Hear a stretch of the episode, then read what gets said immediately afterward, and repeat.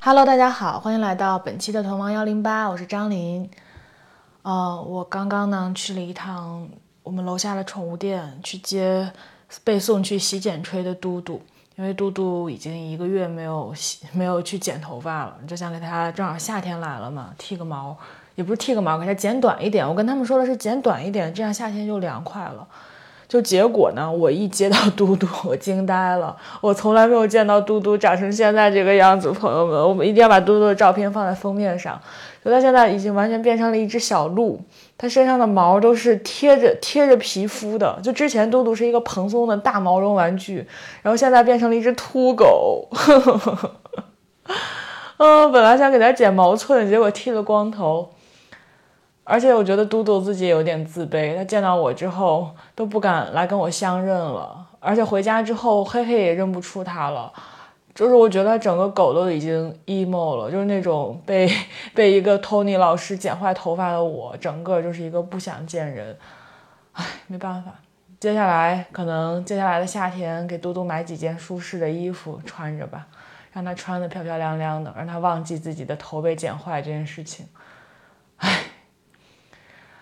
嗯，我想想跟大家聊点啥哦。前几天前几天我去派出所办点事情，然后呢，呃，我是去的就是北京的一个郊县的派呃一个郊区的派出所，是延庆区，不知道大家有没有知道这个区的，就是八达岭长城所在的那个区。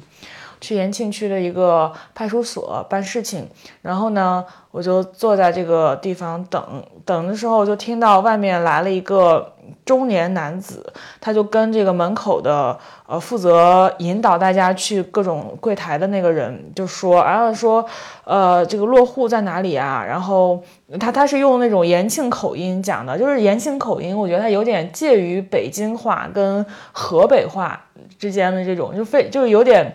我也我也模仿不出来吧，反正意思就是说，呃，要办落户，然后人家问说你给谁办落户，说他也说不清楚给谁办落户，说给一个小孩办落户，就是最后这个门卫不是门卫，就是负责分配窗口的这个工作人员进来之后，因为只有我一个人坐在那儿，他就跟我闲聊，他就把这个前因后果，他把他知道的前因后果给我讲了一下，我这才明白，因为我实在听不懂他俩在门口的对话。就是，呃，这个大人他是一个四五十岁的一个大人吧，他来帮他应该是所谓的孙子吧办。为啥是所谓的孙子呢？就是他的儿子跟一个十六岁的少女生下了这么一个孩子。他儿子多大呢？他儿子也十六岁，就是这两个十六岁的孩子生了一个孩子。然后呢？但这十六这这两个十六岁的孩子没有办法结婚，因为没有到法定的结婚年龄，所以他们没有结婚证，没有结婚证，那孩子就没有，就无法去办什么出生证明，还怎么着的？反正就是这个孩子现在刚刚在医院里边诞下一子，现在这个作为男方的父亲，他就前来询问说这个怎么办？嗯，然后后来过了，因为我之所以在那儿等，是因为我去的时间不赶不赶巧，就办事员都是吃饭了。然后呢，办事员吃完饭回来，人家这个就就这个负责引导的大叔就。跟办事员就说了这个情况，说我跟他说让他下午再来，你看这个事儿怎么办？然后办事员就给我们普法，说他这种情况的话，就确实如果他俩结婚是不可能的，但是现在法律上有这种非婚生子女的落户政策，就非婚生子女也是可以落户的，但是呢，就是肯定是要女方来带他落户，因为他们就是他之所以来这个派出所，也是因为女方家的户口在这个地方，对。所以男方的父亲来是咨询是没用的，就他单方面想落是没有用的，而且就是听这个男方父亲的呃表达和口吻，就感觉他特别不想谈论这件事情，然后他也很烦躁，就是觉得他说什么本来就不想让这两个孩子把孩子生下来，但是呢，就是两个小孩儿就是又哭又闹的，就一定要生下来，最后没有办法就让他们生下来了，哎，就是。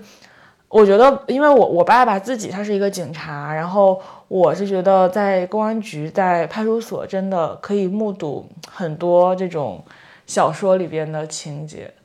就是现实生活中可能你你几几年都不会遇到的事情，在派出所一天就会可可以经历一连串儿。对我这就是在派出所坐了十分钟，我就 听到了这样一个故事，来跟大家分享一下。啊，所以说这个青少年的性教育还是非常。有必要加强的。你说十六岁啊，他自己还是个孩子呀，怎么当爸妈呀？唉，真是不懂。嗯，哦，最近还有一件我我自己经历的比较比较好玩的一件事情，我不是在帮别人就是解命盘嘛，我在学紫微斗数，然后再帮别人排盘解盘。最近我帮我的发小一个男孩解了一张盘。然后给他解盘的过程呢，就非常的神奇，就我自己的感受非常的神奇。这个发小是怎么回事呢？就是从小我我刚出生就跟他认识，因为我们两家的父母都是非常好的朋友，就我们两个的父母都是大学同学，然后后来他爸也是警察，我爸也是警察，都是同事。然后我们出生之后住的那个大院儿也是公安局的，类似于家属院，我们都住在里面。然后从小就是他喊我妈叫丈母娘，我喊他爸妈，我喊他妈叫婆婆的这种，就是戏称吧娃娃亲，但就是两家关系非常好。然后这小男孩长得也特别帅，特别好看。后来我们俩小学、初中又在一起。呃，不是不是那种在一起啊，就在一起上学，尤其是初中，我俩又到了一个班，然后而且到了一个班之后，因为我学习成绩特别好，然后他学习成绩不咋地，然后老师就把我俩安排成了同桌，而且老师因为老我们去的那个中学是我妈妈教书的中学，所以老师也都认识我们，也都知道我们两个就从小认娃娃亲，所以老师都总是调侃我们两个，就这种关系。但是，就因为我们两个的学习差距越来越大，就导致我们可能就尤其是在中学的时候呀，就是还是好朋友，但是就他总觉得我在管他，他总觉得我在跟老师报告他不写作业，但是我就是总是恨铁不成钢，我给他讲题也讲不会，我就很着急，然后。后来到了高中，我就没有在我们的那个区上高中了，我就去了市里上高中。但他还在继续那儿上高中。然后大学他在山东读了一个大学之后呢，读了几年不是很满意那个大学，然后又出国，又去了美国读了一个书，然后又回来，现在又在我们当地在工作。反正也就是说，从初中往后，我们俩的生活几乎没有什么交集了，也很少见面。嗯，上一次见面还是。去年年初吧，在就是两家人一起吃了一个饭，那已经是就是亏为大概七八七八年之后的一次见面了，嗯，就是这样的一个男孩，但是呃。就是即使我们在我我俩在这十几年的时间里边没怎么有联系，但是我因为我的妈妈跟他的妈妈后来又成了同事，又从我妈的口中也也听说了很多他家的事儿，他的事儿，就他的成长轨迹，其实我差不多大差不差都知道，但是呢，就没有一直跟没跟这个人没有什么实际的联系，然后最好玩的是。啊，对，我先说解盘吧。所以就是，呃，在这个背景下，我去帮他排这张他的命盘，就感觉很奇特。就首先在零，呃，因为他这，呃，这张命盘上他会有大限，就是他每十年是一个大限。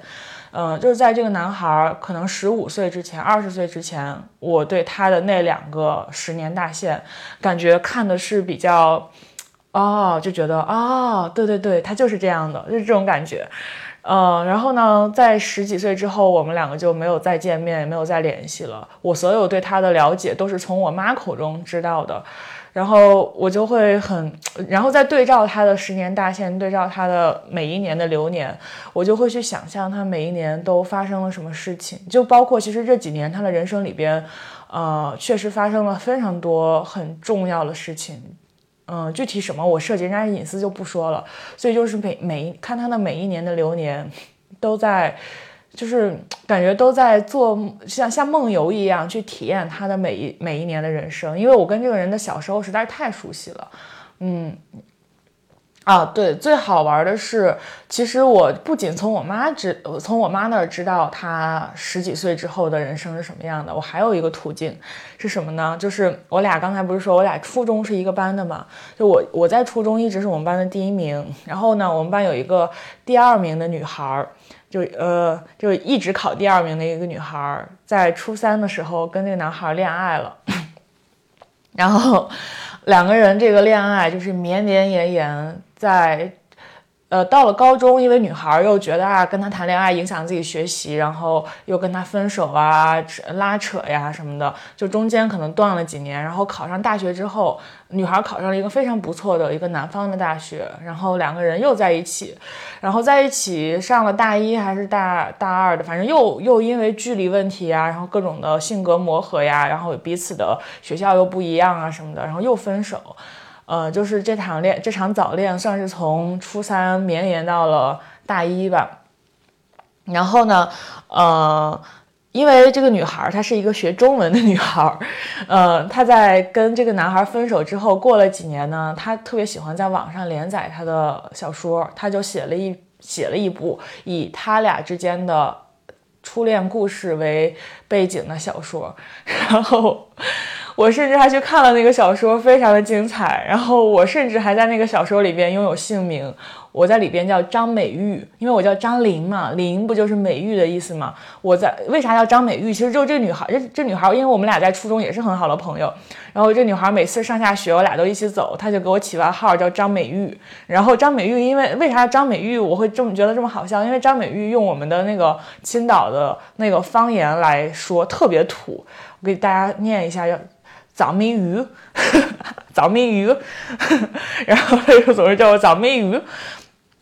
他就说，我我在里面出现的那个情节是什么呢？就是说初中的时候，其实女孩就暗恋男孩，但是呢，他就呃觉得这个男孩总是眼里没有他。为什么他有这样一个感觉呢？他举出来一个例证，就是说。呃，这个男孩他因为是我们班的宣传委员，就是画画板报出的特别好。然后说有一次，这个男孩下放学之后在后面出黑板报，然后他在往男孩在往这个后面的光荣榜上写这次考试第一名是谁，第二名是谁，就光荣榜嘛。然后呢说，呃，先写了第一名张美玉的名字，然后。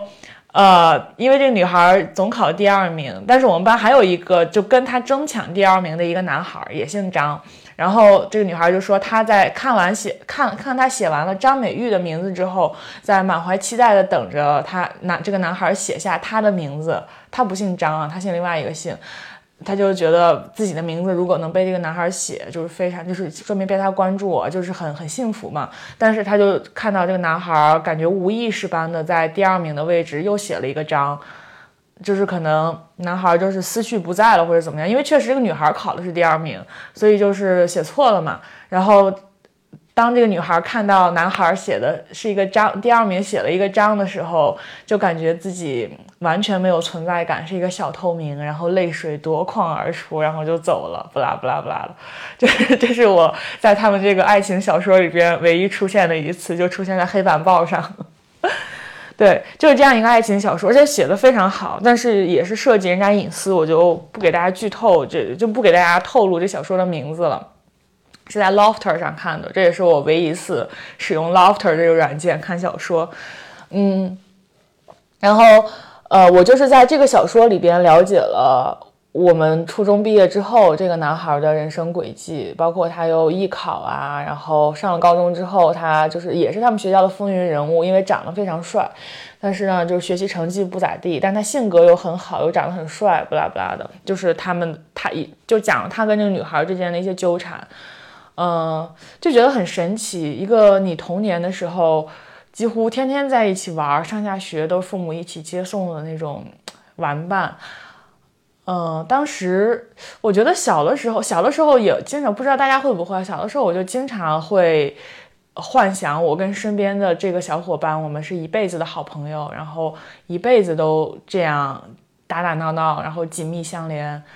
嗯，但是就。嗯，比如说这个小伙伴吧，其实到了初中，我们俩的联系就没有那么密切了。你想，甚至初中他跟我们班的第二名谈恋爱这件事情，我都是很后来、很后来才知道的，就是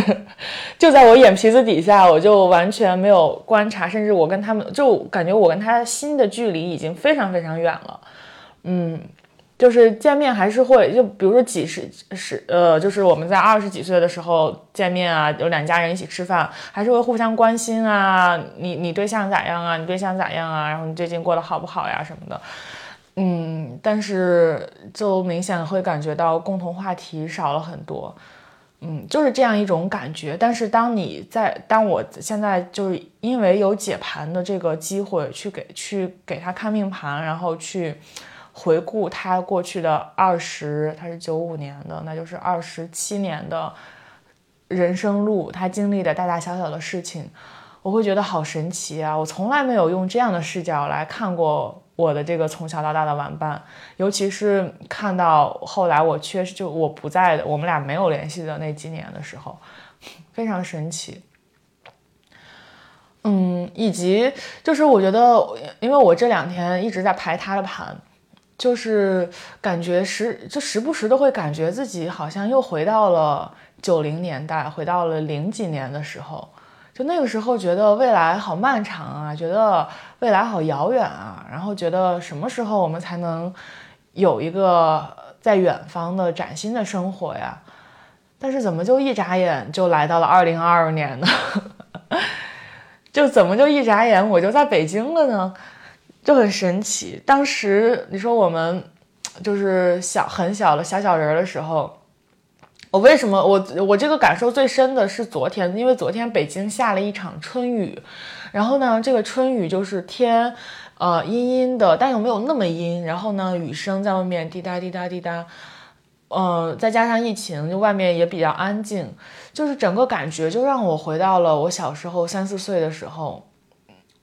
我们这群就是我，他还还有我们，就我们小时候是个三人帮，还有一个另外一个小姑娘，我们三个天天一起玩，就想起了我们三个在院子里边挖土，感觉也是这样的天气，然后就感当时就觉得未来好漫长啊，觉得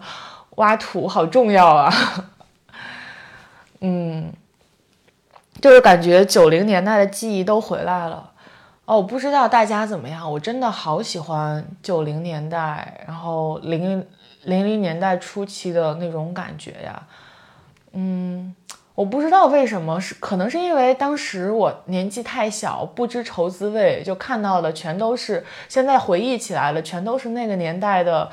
呃。情谊啊，那个年代的好朋友们一起，就包括我爸妈的好朋友们一起出游，一起载着我们到处去爬山、游山玩水，然后唱歌、吃烧烤、吃烤串儿。然后那个年代虽然街上就没有现在这么多的玻璃玻璃大楼，嗯，但是就感觉，哎，我不知道说不出来，就是我特别喜欢看拍九零年代的电影啊什么的。我就就觉得，就即使是一场梦也好，我也可以在这个梦里边短暂的待一会儿。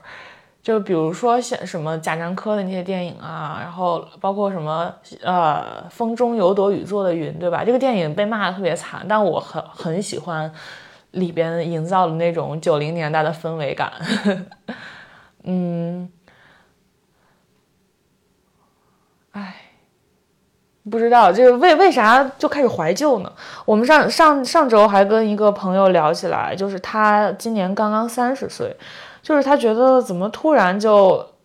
嗯，三十岁了，然后开始，就是他觉得人一个人老了的标志就是晚上失眠的时候想的大多是过去的事情。为啥会有这个论调？就因为那天我们在一起讨论这事儿的时候，席间还有一个。零零年的小朋友，他说他也失眠，然后呢，他就跟这个三十岁的这个朋友交流，他俩失眠的时候都在想什么，就发现这个零零年的小孩失眠的时候是在想明天的事儿该咋办，后天的事儿该咋办，未来的事儿该咋办。但是呢，这个三十岁的朋友呢，想的就是，哎呀，过去的事，过去是什么样子的，过去发生了什么事情，嗯。然后我们就说，哎，那是不是三十岁是个分水岭？三十岁之后失眠想的都是过去的事儿了。然后我就联想到我最近解盘，就是总是解，尤其是解这解一张故人的盘，就会解着解着想起过去的事儿。嗯。哦，我一会儿结束的时候唱这个，唱我知道唱啥歌了，我要唱《风中有朵雨》，不是唱的啊，对，就是唱电影《风中有朵雨做的云》的主题曲《一场游戏一场梦》。我太喜欢八九十年代了，哎，而且我对八九十年代的印象就是那种贴着瓷砖的小楼，白白的小楼，我不知道大家的城市有没有这样的小楼，就我每次看到，其实北京也有一些这样的小楼，然后还有一些那种，比如说绿的加砖色的，就砖色里边有一点绿，然后绿色也是贴贴贴瓷的，或者贴就是那种方块的小小小砖贴在楼上，然后整个楼可能是整个楼的色调是偏棕偏棕色或者偏深深橘色的那种。就我看到这种楼，我就会很开心，我就会 想起我的小时候。嗯，其实现在感觉重庆啊、长沙啊，还蛮多这种楼的。哦，对，说起长沙，我最近看了一个电视剧《亲爱的小孩儿》，它应该是在长沙取景的哦，就是是长沙还是重庆啊？我感觉是长沙。嗯，大家看这个剧了吗？我觉得它尤其是前半段拍的极好。然后演员也选的极好，后半段就稍微有点狗血了，就是讲的就是任素汐和秦昊这对夫妻，呃，生了孩子之后，因为这个孩子的到来，就暴露出了这个男的的，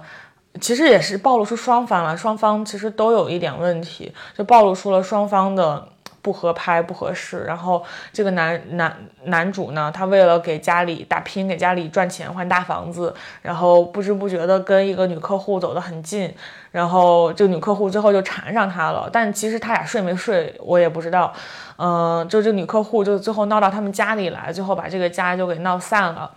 嗯。女方就带着孩子自己过，然后呢，多年之后，女方又嫁给了他们，因为这个女女女生就是任素汐和秦昊大学同学，然后聂远在里面也演一个重要角色，聂远也是他们的大学同学，然后聂远就一直追任素汐，但任素汐就嫁给了秦昊嘛，就这样一个关系，所以任素汐多年之后就嫁带着孩子嫁给了聂远，因为聂远就非常的呃爱任素汐和他的孩子。结果本来以为生活就这样过下去了，然后秦昊也跟一个另外一个女生结婚了，这个女生还是一个爱豆演的，是那个谢可寅演的，嗯，就本来以为生活这样过下去了，结果小女孩就他们的女儿确诊了白血病，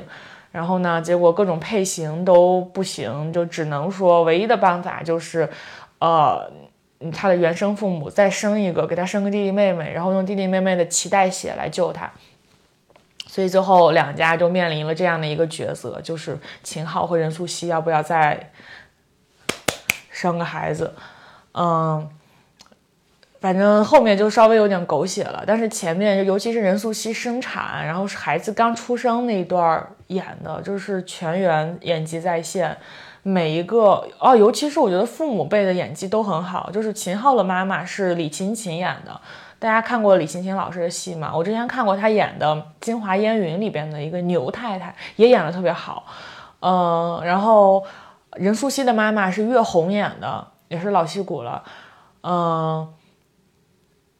对，还有反正这个戏里边都全员全员老戏骨了。然后他们之间飙戏啊，各种就是最。我他流传最广的一个片段，我应该很多人在微信热搜上看到过，就是任素汐和秦昊吵架的那一段戏，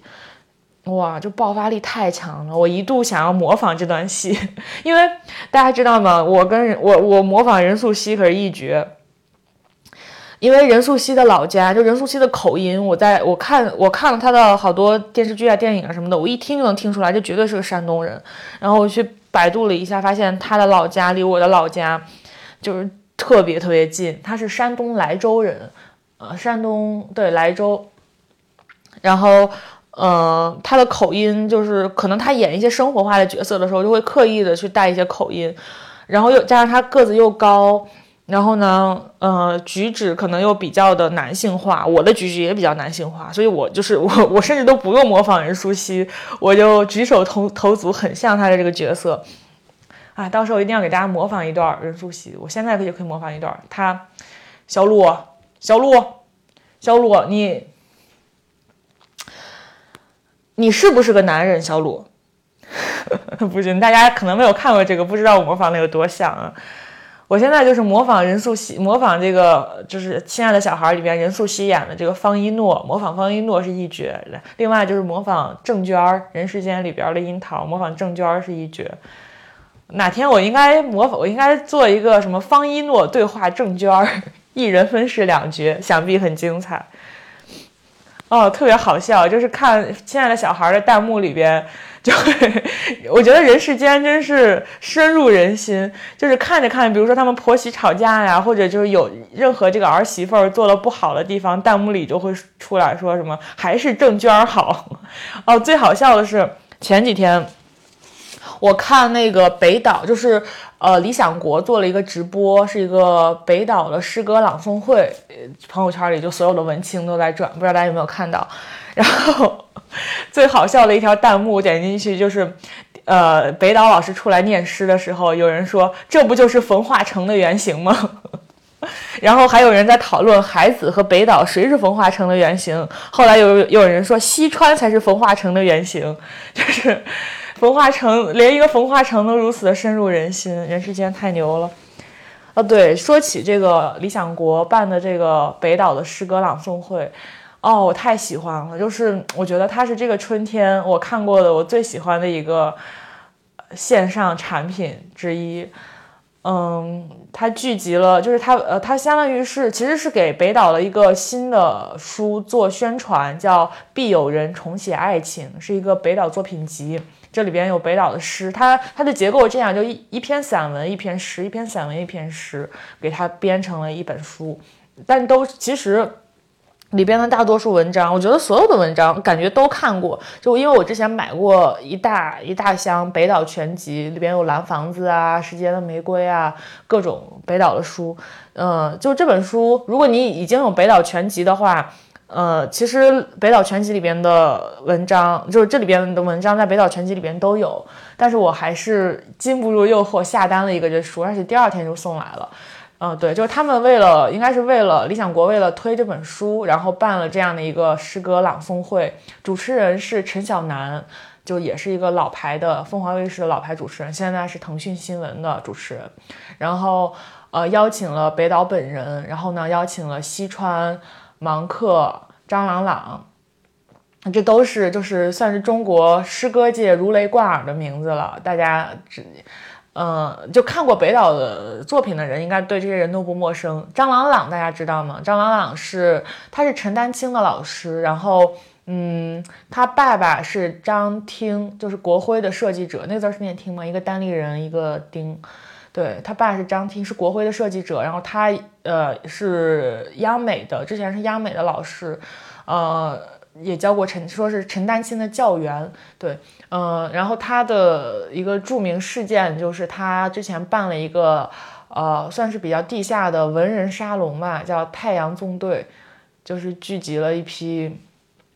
那个年代，你想七十年代。七八十年代吧，就是就七十应该是七十年代的一群，就是热爱北京的，然后大院的，热爱文艺的这样一群孩子，然后大家在一起写诗啊，谈论文艺啊什么的，叫太阳纵队。嗯，然后还有谁？想想啊，还有兰兰，也是一个是一个女诗人了，还有许知远，还有老狼，还有钟立风。对，就是光看这个阵容，我就觉得每个人单开一个我都很想看，嗯，然后老狼跟钟立风还一起唱了北岛的这个诗，就是北岛的跟北岛的诗集同名的这首歌《时间的玫瑰》，嗯，哦对，还有呃周凯，周凯是一个算是是新生代的一个作家，周凯还上过咸宁七，他写了一本书叫《台》，也是获获过很多奖，台是青苔的台，嗯，还有谁来着？嗯啊，还有马云，马云就应该是，呃，商界代表吧，就是阿那亚的老板。嗯，差不多是这些人，反正他们就是聚在一起读诗，读北岛的诗，唱北唱歌，然后呢坐在一起聊天。嗯，哦，对我印象最深的就是。呃，北岛在就最后就是已经读完诗了，然后大家坐在一起谈话的时候，北岛、陈小南还有西川，好像还有谁，就是坐在一排。然后呢，北岛拿那个麦克风的时候，麦标拿反了，就麦标上面肯定有理想国嘛的 logo 嘛，但他把麦麦标拿反了，麦标朝里了，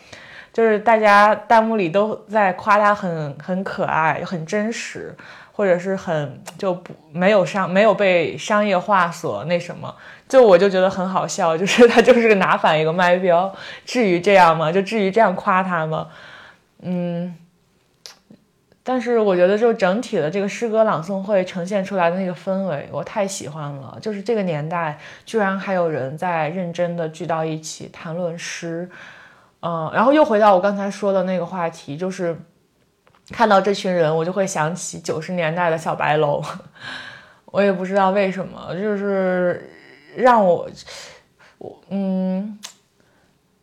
就他，包括他们，因为北岛写的那，他其实写的文章里边很多都已经不是九十年代，都是七八十年代的事情。他九十年代可能都已经离开北京了吧。然后，嗯，但是就是那群人，那群那个时候的意气风发的那群少年，那群在北京开文化沙龙的人，我就特别喜欢看他们的生活。尤其是就是如果他只是写他们的生活，我就已经够爱看了。然后再加上北岛的文风，北岛的我觉得北岛的散文写的实在太好了，就他的用词、他的结构，还有他的呃文风，就是是我特别特别喜欢的那种。哎呀天呐，无法无法表达我对北岛的喜欢。这样，所以我就是立刻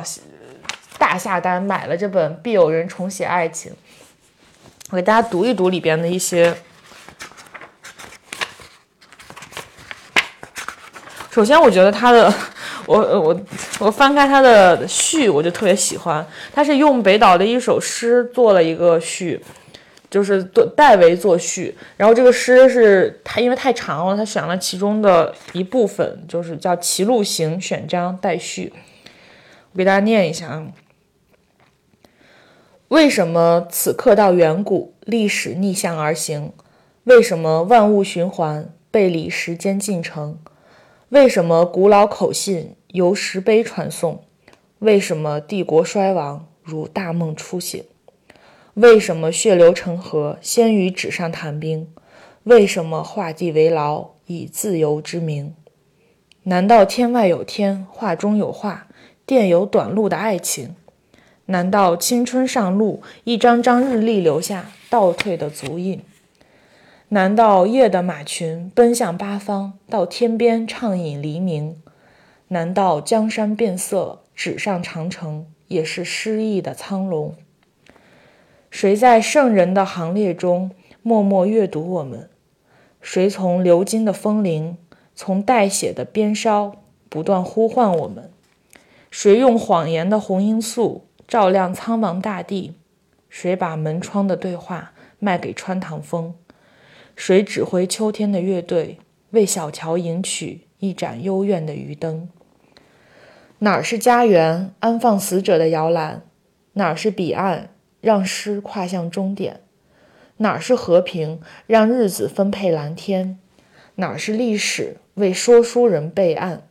哪是革命，用风暴弹奏地平线？哪是真理？在此语寻找火山。何时乘东风而来？从沏好的新茶品味春天的忧伤。何时一声口哨为午夜开锁？满天星星在咳嗽。何时放飞一只鸽子，把最大的广场缩小成无字印章？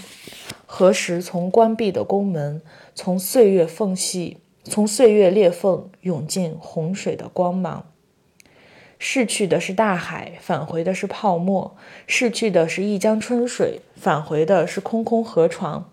逝去的是晴空，返回的是想见；逝去的是种子，返回的是流水账；逝去的是树，返回的是柴；逝去的是大火，返回的是冰霜；逝去的是古老传说，返回的是谣言。逝去的是飞鸟，返回的是诗行；逝去的是星星盛宴，返回的是夜的暴政；逝去的是百姓，返回的是帝王；逝去的是梦，返回的是歌；逝去的是歌，返回的是路；逝去的是路，返回的是异乡；逝去的逝去的是无穷的追问，返回的没有声响。不啦不啦，我后面不读了，这个太长了。嗯，就是在现在这个时候，在外面的时代是这个样子的时候，看这样一个序言，你不觉得很想读一读这本书吗？哎，嗯，然后它里边的，比如说它断章就写了，其实就写了他在七六年之前吧，他们这群搞地下沙龙的、地下文艺沙龙的这些好朋友，包括今天杂志是怎么诞生的，嗯，然后他们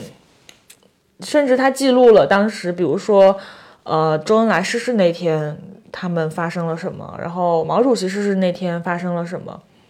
你看他这个地方写说，呃，就是毛主席逝世那天，他们街坊邻居都在看电视嘛。虽然他在北京，离天安门也很近，但他还是从电视转播里面看到的画面。说从电视镜头看去，天安门广场一片肃杀，哀念的人、悼念的人们由黑白两色组成，国家领导人一字排开。下午三时，由华国锋主持追悼会。他用浓重的山东口音宣布，山西口音宣布，全体起立，默哀三分钟。我母亲和老邻居们慌忙站起来，我迟疑了一下，身不由己也站起来，低下头。我到底为谁起立默哀，自己也说不清，是为了我自幼崇敬而追随过的人，为了献出自己年轻生命的珊珊，还是为了一个即将逝去的时代？珊珊是北岛的妹妹，就是她在。做知青的时候去就在在哪儿在南方吧一个一个省做知青，然后呃游泳的时候淹死，嗯，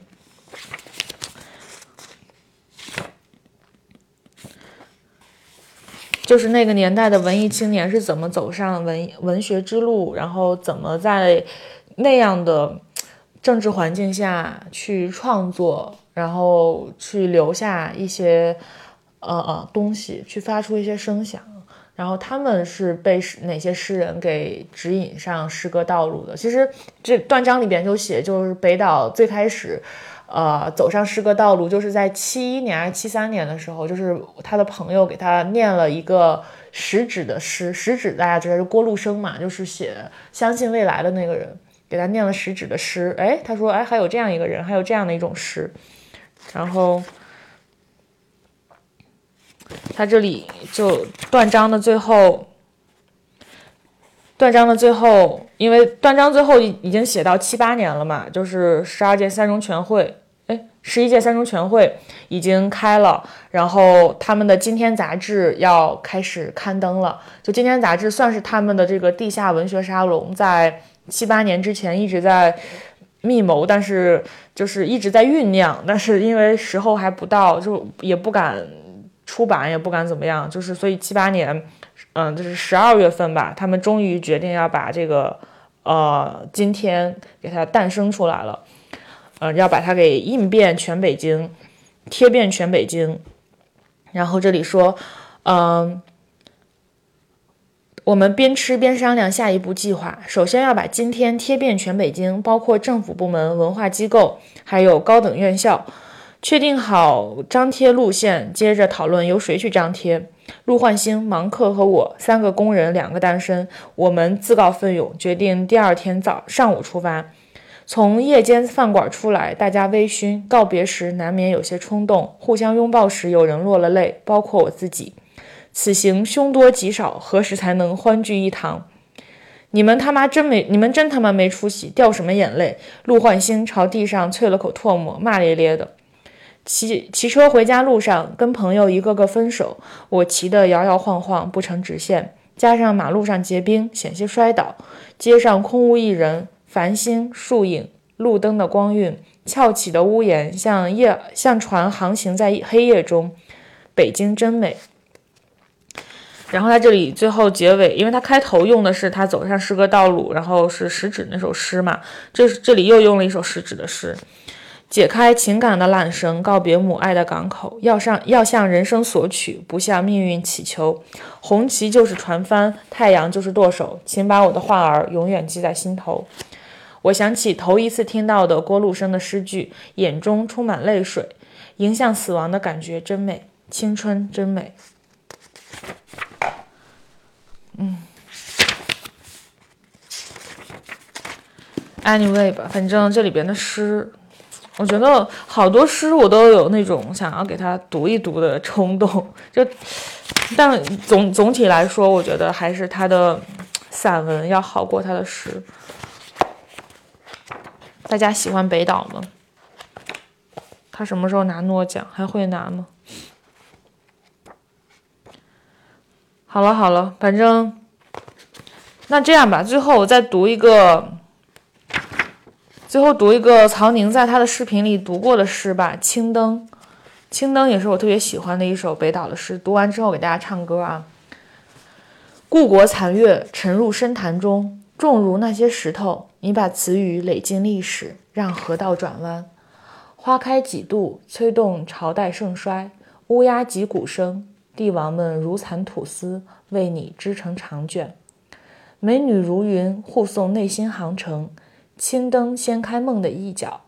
你顺手挽住火焰，化作漫天大雪。把酒临风，你和中国一起老去。长廊贯穿春秋，大门口的陌生人正砸响门环。好了，那今天就是一个怀念往日时光的一期播客。最后要不要给大家唱《一场游戏一场梦》啊？我来清唱好不好？来清唱《一场游戏一场梦》。不要谈什么分离，我不会因为这样而哭泣。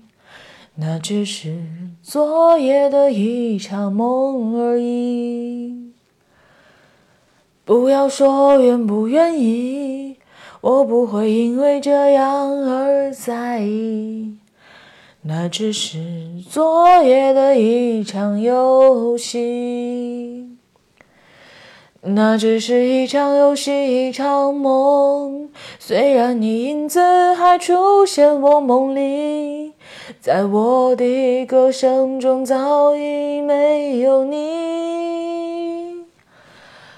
那只是一场游戏，一场梦。不要把残缺的爱留在这里，在两个人的世界里，不该有你。哦，为什么道别离，又说什么在一起？哎，不对不对，怎么这个调错了？在两个人的世界里，不该有你。呜，为什么道别离，又说什么在一起？如今虽然没有你，我还是我自己。说什么此情永不渝，说什么我爱你。如今依然没有你，我还是我自己。太差了，太差了，朋友们，太差了，拜拜。